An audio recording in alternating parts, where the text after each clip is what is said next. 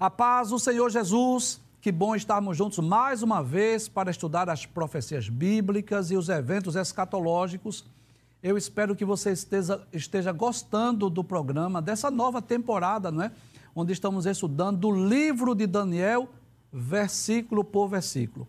E o nosso desejo, você já sabe, o nosso desejo é que você que já é cristão, você que já é evangélico, que você possa crescer espiritualmente que você possa ser edificado através do estudo da Bíblia Sagrada.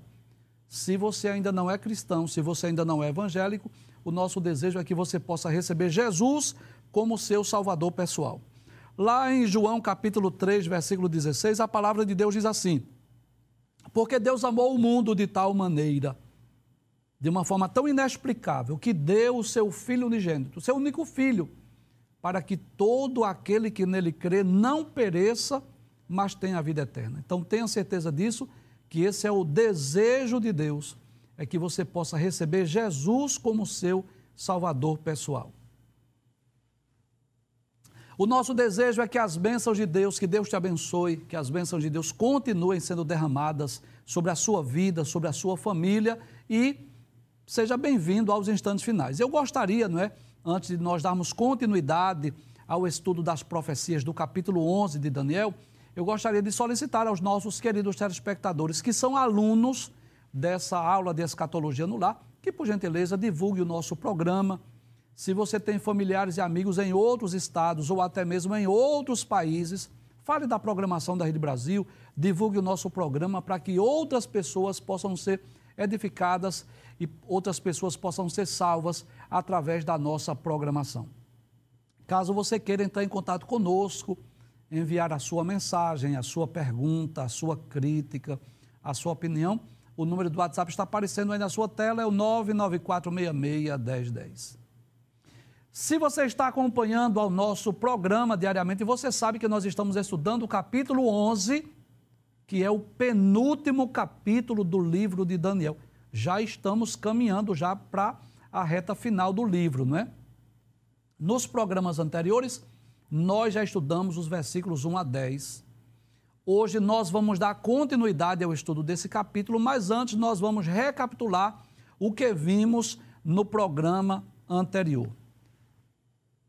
Mas antes de eu recapitular, eu gostaria de relembrar uma informação que nós já passamos no programa anterior.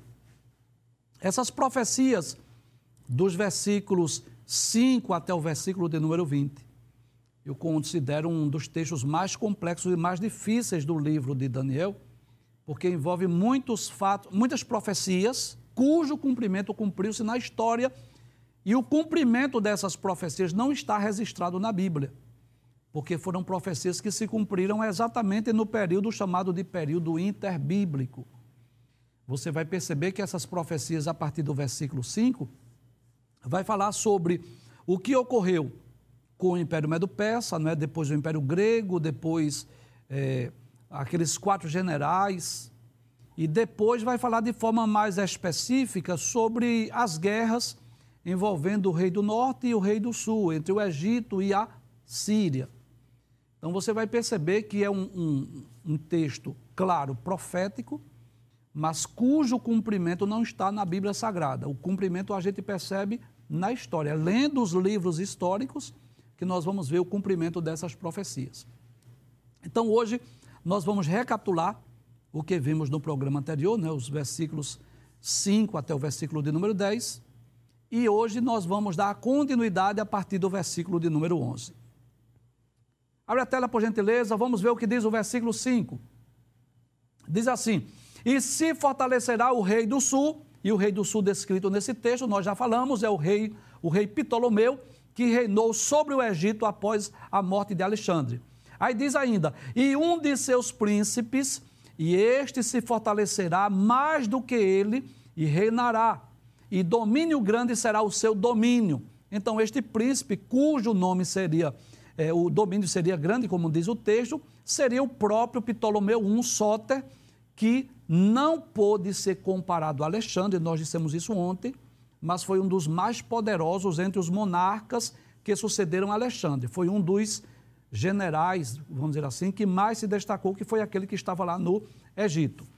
Passe o texto, versículo de número 6. Aí diz: Mas ao cabo de anos, ou seja, depois de alguns anos, eles se aliarão. Eles quem?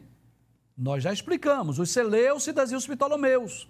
E como seria essa aliança? O texto diz: E a filha do rei do sul virá o rei do norte para fazer um tratado. Pode trazer a tela, por favor.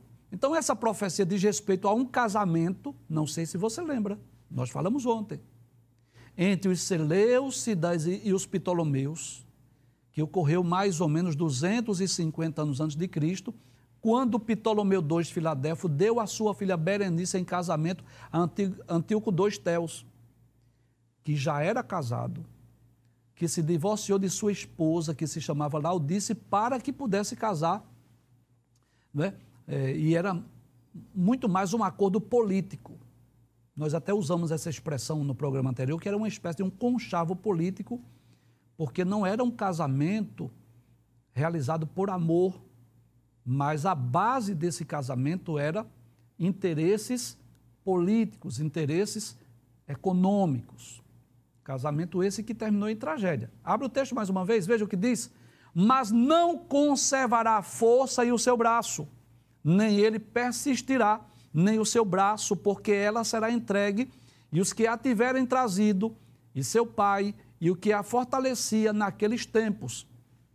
Então a história mostra isso que esta aliança ou esta união terminou em tragédia. Porque Antíoco II não esqueceu a sua esposa Laudice e dois anos depois voltou para ela. Mas o que foi que Laudice fez? Temendo um novo divórcio, uma nova separação, planejou a morte do seu esposo por envenenamento, bem como a, a morte de Berenice. Ou seja, esse conchavo político, desculpe essa expressão, mas esse, esse acordo político, na verdade, resultou em tragédia, resultou em assassinato, resultou em morte. Ou seja, não, não se uniram, não chegaram a se unir os Seleucida e os Ptolomeus. Pode passar o texto, versículo de número 7 diz assim: Mas do, do renovo das suas raízes, um se levantará em seu lugar e virá com o exército e entrará nas fortalezas do rei do norte e operará contra elas e prevalecerá. Nós já explicamos essa profecia diz respeito a Ptolomeu III, que conquistou a Síria e matou Berenice, que havia envenenado a sua irmã Laudice. Então, esse rei, chamado de Ptolomeu III, ele conquistou não só a Síria, mas também a Babilônia. E eu trago à vossa lembrança uma informação que nós passamos no programa anterior. Nós, inclusive, concluímos o programa anterior ontem falando sobre isso, que desses quatro generais de Alexandre, que ficaram re responsáveis por, pela divisão daquele grande império grego, mas que não houve um contentamento entre eles. Começaram a lutar, a guerrear entre si, cujo objetivo era? Era o poder era dominar outras áreas, era dominar outras regiões. Você sabe disso? Que depois da Babilônia veio o Império Medo-Persa e depois do Império Medo-Persa veio o Império Grego. Então, tanto o Império Babilônico, quanto o Medo-Persa, quanto o Império Grego, havia um homem que dominava, vamos dizer assim, o mundo da sua época. E esses quatro generais, qual era o desejo deles? Era exatamente tornar-se um segundo Alexandre, vamos dizer assim desejava fazer com que o seu reino, o seu império fosse um império mundial. E por isso que houve uma sequência de guerras envolvendo os Seleucidas e os Ptolomeus, ou seja, o reino da Síria e o reino do Egito, que, é, inclusive, nós lemos no programa anterior que no capítulo de número 10, versículo 1, Daniel tinha tido essa visão, né, essa revelação dessas muitas guerras envolvendo exatamente esses generais de Alexandre. Passe o texto, versículo de número 8. Diz assim: E também os seus deuses, com a multidão das suas imagens, com os seus utensílios preciosos de prata e ouro, levará cativos para o Egito. E por alguns anos ele persistirá contra o rei do norte. Então, essa profecia nós já explicamos diz respeito ao fato de Ptolomeu III ao invadir a fortaleza da Síria, levou os deuses da Síria para onde? Para o Egito, que era muito comum. Nos tempos bíblicos, isso, isso era comum. As pessoas invadiam povos, invadiam nações e levavam os seus deuses, tanto pelo valor, eu posso dizer assim, monetário, porque muitos daqueles deuses, daqueles ídolos, eram de prata e de ouro, então poderia ser facilmente derretido por conta do material que era feito, mas também havia um valor religioso. Quando uma nação invadia outra nação e levava os seus deuses, é como se estivesse dizendo que os seus deuses eram mais poderosos do que os deuses da nação que foi invadida. Passe o texto, versículo 9, por favor. E entrará no reino do rei do sul e tornará para a sua terra. Essa profecia também já se cumpriu, diz respeito a uma represária da Síria contra o Egito, que ocorreu mais ou menos 240 a.C., quando Seleuco Calínicos organizou um poderoso exército e invadiu o Egito. Ele fez isso em duas vezes. Na primeira tentativa, ele foi até bem sucedido. Voltou para a Síria com muitos despojos. Trouxe de volta agora os despojos. Mas na segunda tentativa, o seu exército foi surpreendido por uma grande tempestade e fez com que ele retornasse para a sua terra envergonhado e derrotado. Pode passar o texto, finalmente, o versículo 10, que foi o último texto que nós estudamos. Diz assim: Mas seus filhos, ou seja, os filhos de Seleuco, que reinaram na Síria, intervirão e reunirão grande número de exércitos. Para quê? Para lutarem contra os Ptolomeus, que estavam dominando o Egito. Pode trazer a tela, por favor. Então, de acordo com os relatos históricos, os dois descendentes de Seleuco seria Seleuco III e Antíoco o Grande, não é Antíoco Epifânio ainda. Volte o texto para nós concluirmos a revisão. Dizia um deles virá apressadamente e inundará e passará e voltando levará a guerra até a sua fortaleza. Então, como nós já dissemos no programa anterior, aquele grande e poderoso império de Alexandre começou a se desfazer, se decompor, exatamente por conta do desejo desses reis, descendentes daqueles quatro generais, que não se contentaram em permanecer com a região que eles dominavam, mas desejaram ampliar os seus territórios e, para isso, fizeram uso das guerras, das invasões, como nós podemos ver nesses versículos e nos próximos que nós vamos estudar. Então, até aqui foi uma revisão e nós vamos estudar agora a partir do versículo de número 11. Pode abrir a tela, por gentileza. Diz assim, versículo 11: Então o rei do sul se exasperará e sairá e pelejará contra ele, contra o rei do norte. Ele porá em campo grande multidão e a multidão será entregue nas suas mãos. Então, o rei do sul, nesse texto, é Ptolomeu Filopater, que a história nos mostra isso, afirma que o rei Ptolomeu Filopater, ele organizou um grande e poderoso exército e invadiu de súbito a, a Síria. E Antíoco o Grande foi ao seu encontro também com um grande exército, mas Ptolomeu e o seu exército foram mais poderosos do que ele, e literalmente se cumpriu essa profecia a multidão foi entregue na sua mão, como diz a profecia. Então você vai perceber isso. Esses próximos oito ou nove versículos que nós vamos estudar, ele trata de forma mais específica sobre esses conflitos. Os Ptolomeus guerreiam contra os Seleucidas, os Seleucidas vão e lutam contra os Ptolomeus e ficam assim nessas, no que eu diria de uma guerra interminável, exatamente por conta desse desejo de conquistar a região que era de outros povos. Abre a tela, por favor, versículo de número 12. Diz assim: E aumentando a multidão, o seu coração se exaltará, mas ainda que derrubará muitos milhares, não prevalecerá.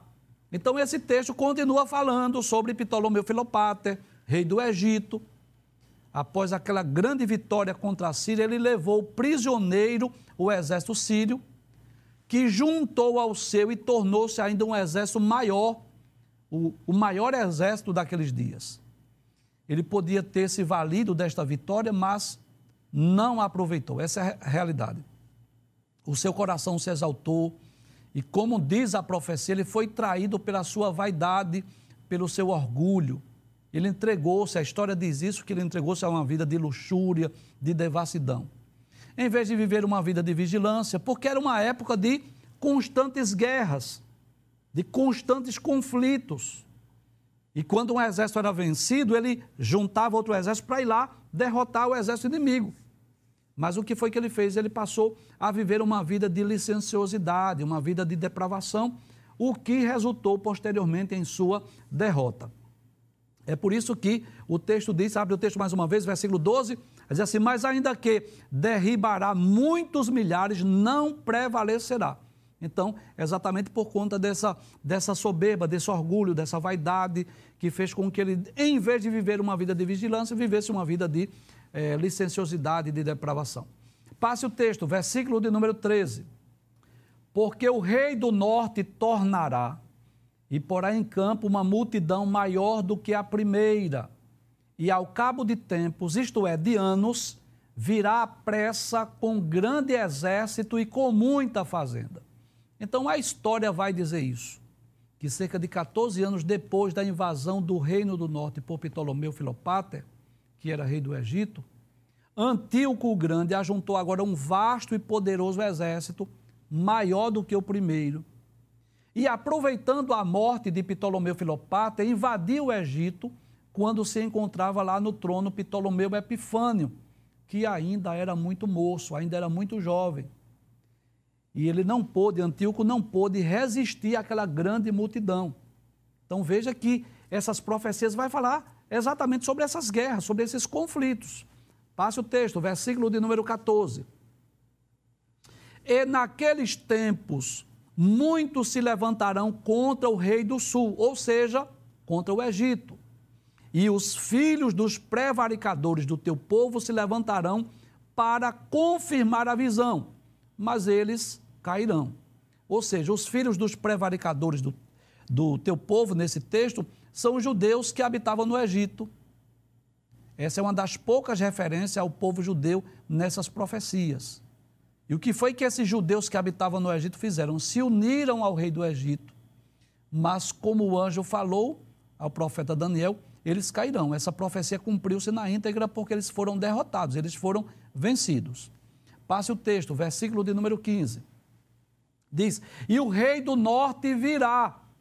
Este rei do norte de quem fala o texto foi Antíoco o Grande. O texto continua dizendo: E levantará baluartes e tomará a cidade forte, e os braços do sul não poderão subsistir, nem o seu povo escolhido, pois não haverá força que possa subsistir.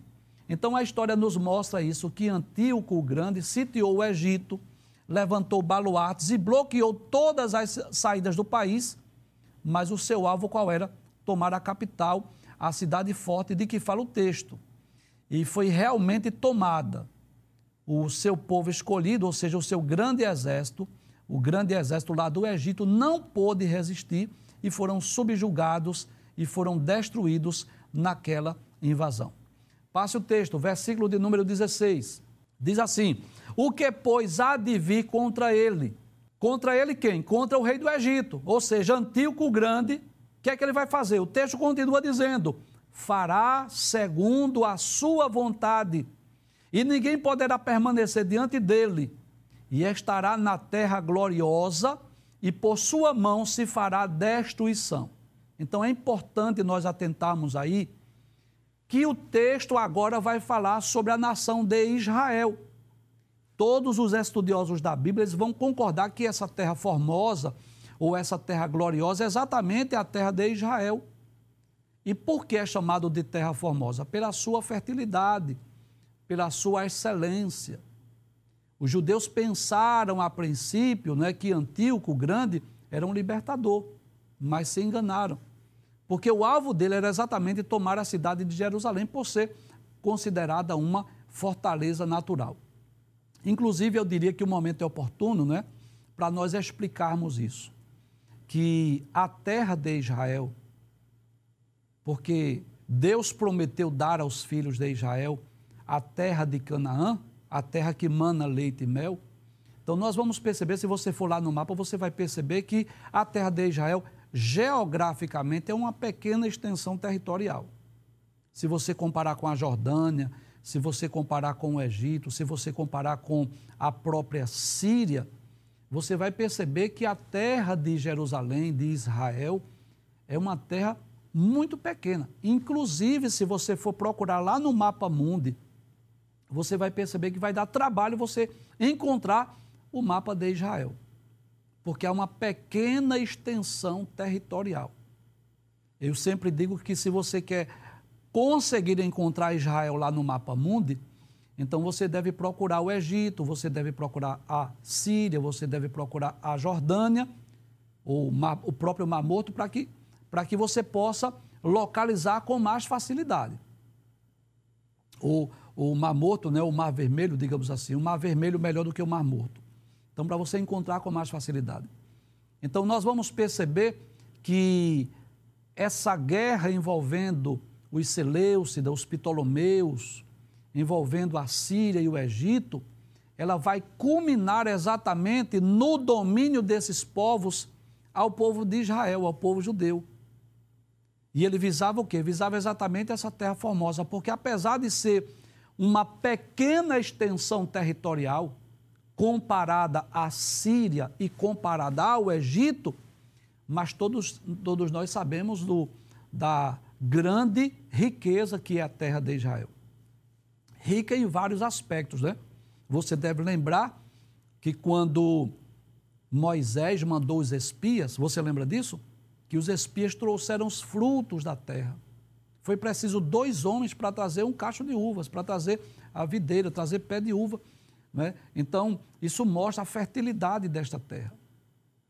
E é por essa razão que, desde os tempos antigos, desde os tempos passados, que nós vamos perceber que há um interesse das nações pela terra de Israel.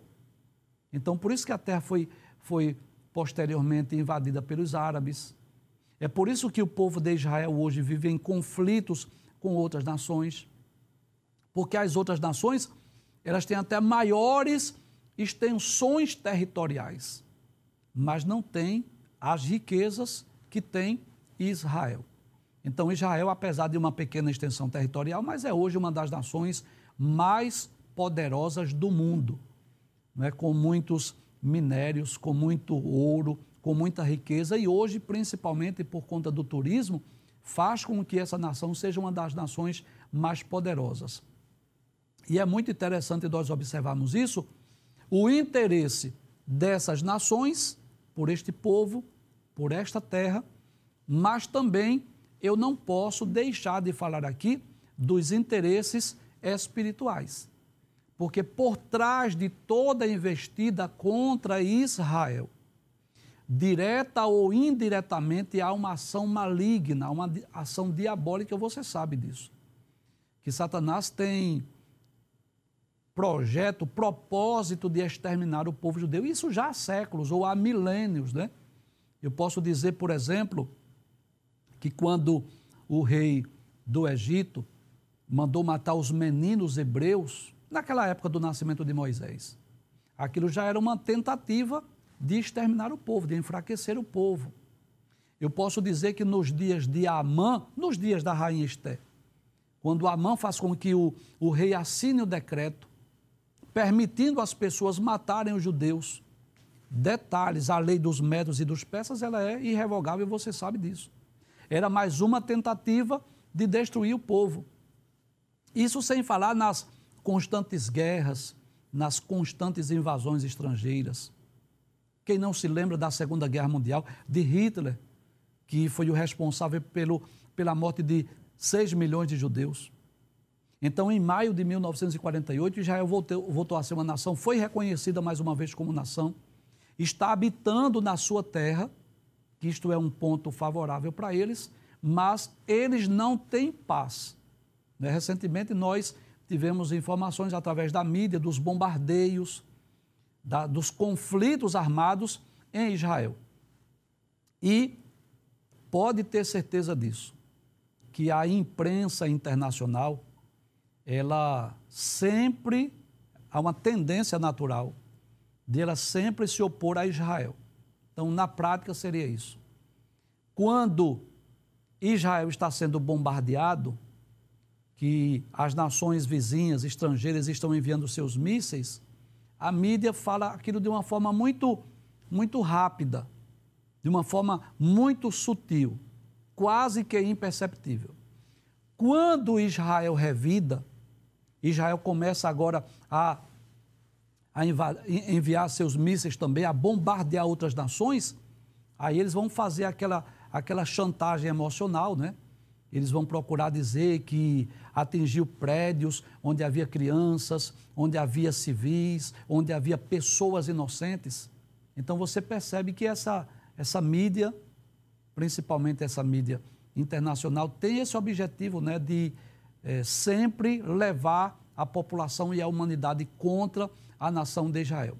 Então você vai perceber aí que, voltando ao texto né, que nós estamos explicando, o versículo de número 16, que ele vai fazer menção a essa terra gloriosa, que é exatamente a terra de Israel, o povo judeu, que havia retornado para sua pátria, para sua terra, mais ou menos no ano 536, mas você sabe disso, era durante o, o Império de Ciro, o, o Império Medo-Persa, que Ciro ordenou o retorno, mandou construir o templo. Só que agora já não era mais o Império Medo-Persa que estava dominando. Agora já eram os descendentes dos quatro generais de Alexandre. Já era aquele período chamado período de interbíblico. Então, o povo judeu continuou ali, vamos dizer assim, enfrentando aqueles conflitos, embora o conflito não envolvesse diretamente o povo judeu, o povo de Israel, mas como envolvia os egípcios e os sírios, né? o rei, os Ptolomeus e os Seleucidas, então, direto ou indiretamente, isso iria atingir o povo judeu. Você vai perceber, nós já dissemos, mas eu faço questão de repetir isso, a partir do versículo 21 é que nós vamos tornar a trazer uma atenção especial para o povo judeu, que é quando o texto vai falar mais uma vez de Antíoco Epifânio, que foi né, um rei Seleucida, que foi um ferrenho inimigo do povo judeu. Pode passar o texto, o versículo de número 17. Diz assim: E porá o seu rosto para vir com a força de todo o seu reino, e com ele os retos, e fará o que lhe aprouver. Então, isso fala das batalhas sangrentas que foram travadas entre a Síria e o Egito. Uma, uma batalha quase que interminável, porque quando a Síria era derrotada, Aí arregimentavam um exército para lutar contra o Egito. Quando o Egito era invadido e era derrotado, aí depois o rei egípcio o que fazia? Juntava o seu exército e lutava contra a Síria. E assim, vamos dizer que esses, esses dois reinos, posso dizer assim, o rei do norte e o rei do sul, começaram a travar uma batalha quase que interminável. Abre a tela, o texto diz ainda e lhe dará uma filha das mulheres para corromper, mas ela não subsistirá, nem será para ele. Então, essa profecia diz respeito à ocasião em que Antíoco entregou a sua filha Cleópatra a Ptolomeu Epifânio, esperando o quê? Esperando que através da filha ele pudesse obter a Síria. O seu objetivo em dar a sua filha era ter a Síria sob o seu comando. Eu vou chamar mais uma vez, permita-me chamar mais uma vez de conchavo político. Mais uma vez, um casamento realizado através de acordos políticos, visando interesses pessoais. Mas o que foi que aconteceu? A história diz que Cleópatra, em vez de favorecer seu pai, favoreceu seu marido, frustrando o objetivo de Antíoco. Então, se Antíoco pensou que dando a sua filha Cleópatra para um dos reis Seleucidas, iria conquistar a Síria, foi pior. Porque ele nem conquistou a Síria e perdeu a filha porque Cleópatra ficou ao lado do esposo. Não não quis unir-se ao pai para vencer a Síria. Ela beneficiou seu esposo. Pode passar o texto, versículo de número 18. Diz assim: Depois virará o seu rosto para as ilhas e tomará muitas. Então, essa profecia diz respeito às terras costeiras, lá da Ásia Menor, as ilhas costeiras lá do Mar Egeu, que foram conquistadas por Antíoco. Volta o texto, por favor. Aí diz assim: Mas um príncipe fará cessar o seu opróbrio contra ele, e ainda fará tornar sobre ele o seu opróbrio. Você sabe que opróbrio é o mesmo que vergonha, é o mesmo que desprezo. Então, esse príncipe descrito no texto foi Cipião Asiático, que marchou sobre a Síria e travou uma renhida batalha em Magnísia, isso por volta do ano 190 a.C., onde Antíoco III foi derrotado e foi feito tributário dos romanos. E aí tem uma informação importante. Já começa a surgir agora, não como o grande Império Romano, ainda não, mas já começa a, a partir deste ano, mais ou menos 190, começa agora o exército romano a se destacar. E você sabe disso, que depois desses conflitos envolvendo os generais de Alexandre, envolvendo os Seleucidas e os Ptolomeus, você sabe que o grande império que vai surgir é exatamente o Império Romano. Abre o texto mais uma vez. Abre o texto mais uma vez, sim. Então, de, diz: Depois virará o seu rosto para as ilhas e tomará muitas, mas um príncipe fará cessar o seu opróbrio contra ele e ainda fará tornar sobre ele o seu opróbrio. Então, é, esse príncipe já, já, como já dissemos, já vai surgindo ali, lá de Roma. Passe o texto, versículo de número 19. Diz assim: Virará então o seu rosto para as fortalezas da sua própria terra, mas tropeçará e cairá e não será achado. Continua falando de Antíoco. Após a sua derrota, Antíoco voltou envergonhado para a sua terra, mas foi morto em, em uma insurreição. Não foi uma guerra contra os inimigos, mas dentro do seu próprio exército houve uma conspiração e ele veio a ser morto. Pode passar o texto. Finalmente, o versículo 20, que é o último texto que nós vamos estudar hoje. Diz assim: E em seu lugar, ou seja, após a morte de Antíoco III, se levantará quem fará passar um arrecadador pela glória real. Esse personagem que se levantou em lugar de Antíoco III foi Seleuco Filopater. Ele era conhecido como um cobrador de impostos, era um homem que visava muito dinheiro. Ele tinha uma má fama entre os judeus devido às suas excessivas cobranças de impostos. Volte ao texto mais uma vez para nós concluirmos. Aí diz: Mas em poucos dias será quebrantado, e isso sem ira e sem batalha. Por quê? A história diz que ele foi envenenado, ou seja, ele morreu sem que estivesse envolvido em uma guerra ou uma batalha. Deixa eu falar aqui algo para os nossos queridos telespectadores. É claro que a gente reconhece a dificuldade da compreensão desse texto. Por quê? nós estamos mais acostumados com a história bíblica. Então, quando nós estamos explicando uma profecia, por exemplo, que fala sobre Daniel, que fala sobre Nabucodonosor, que fala sobre Sadraque, Mesaque, Abednego, ou qualquer um dos profetas, né, Jeremias, Isaías, ou qualquer um dos reis de Israel, Josias, Ezequias, Josafá, enfim. Fica mais fácil a compreensão. Concorda comigo? Por quê?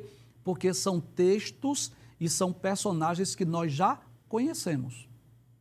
Você vai perceber nestes aproximadamente 15 versículos que nós estudamos no programa anterior e no programa de hoje de forma mais específica, dos versículos 5 ao versículo 20, que ele vai tratar de muitos personagens que são conhecidos só na história que se você for lá numa enciclopédia, se você for lá num livro de história, você vai encontrar o registro desses personagens. E aí, é claro que os teólogos, para explicar esses textos, eles tomam por base a profecia de Daniel, mas vai explicar o cumprimento fazendo uso desses relatos históricos que eu já disse, mas eu faço questão de repetir. Não está registrado o cumprimento, porque ocorreu exatamente naquele período chamado de período interbíblico. Mas o mais importante, professor, diante de tudo que nós estudamos, o que é que nós podemos é, trazer para a nossa vida como uma aplicação prática, não é? Então eu posso dizer o que, o que nós podemos extrair é a veracidade das profecias bíblicas. Então, mesmo que o cumprimento destas profecias predita pelo ser angelical a Daniel não esteja o cumprimento, não está a profecia, mas não está o cumprimento, não esteja nas sagradas escrituras, mas a história prova isso. Inclusive, eu já trouxe essa informação e eu quero repetir mais uma vez que essas profecias do livro de Daniel, elas, elas são tão precisas, elas são tão verdadeiras, elas são tão reais, que os críticos da Bíblia chegam a duvidar que realmente o livro de Daniel foi escrito entre os anos 606 e 536 a.C. Eles acreditam que esse livro foi escrito séculos depois e que não, nesse caso não teria sido escrito por Daniel. Mas é claro que isso é uma forma de levar as pessoas a desacreditarem do conteúdo das profecias bíblicas. Mas nós podemos ter essa certeza e essa convicção que mesmo as profecias bíblicas cujo cumprimento não está na Bíblia, é claro que eu falei desse, dessas profecias históricas, mas eu poderia falar de muitas outras. Por exemplo, nós encontramos as profecias sobre o milênio, as profecias sobre o, o reino milenial, sobre a grande tribulação, mas é claro que o cumprimento delas não está na Bíblia. Mas o cumprimento dessas profecias serão conhecidas no futuro, serão escritas, serão registradas. Alguém vai escrever sobre a grande tribulação. Alguém vai escrever sobre o reino milenial. E digamos, daqui a milênios, as pessoas poderão, por exemplo, vamos dar um exemplo só para você entender. Digamos, durante o milênio, o que vai acontecer? As pessoas vão pegar a Bíblia Sagrada, vão ler as profecias sobre a grande tribulação e vai ler os fatos, os registros históricos que foram escritos durante a grande tribulação.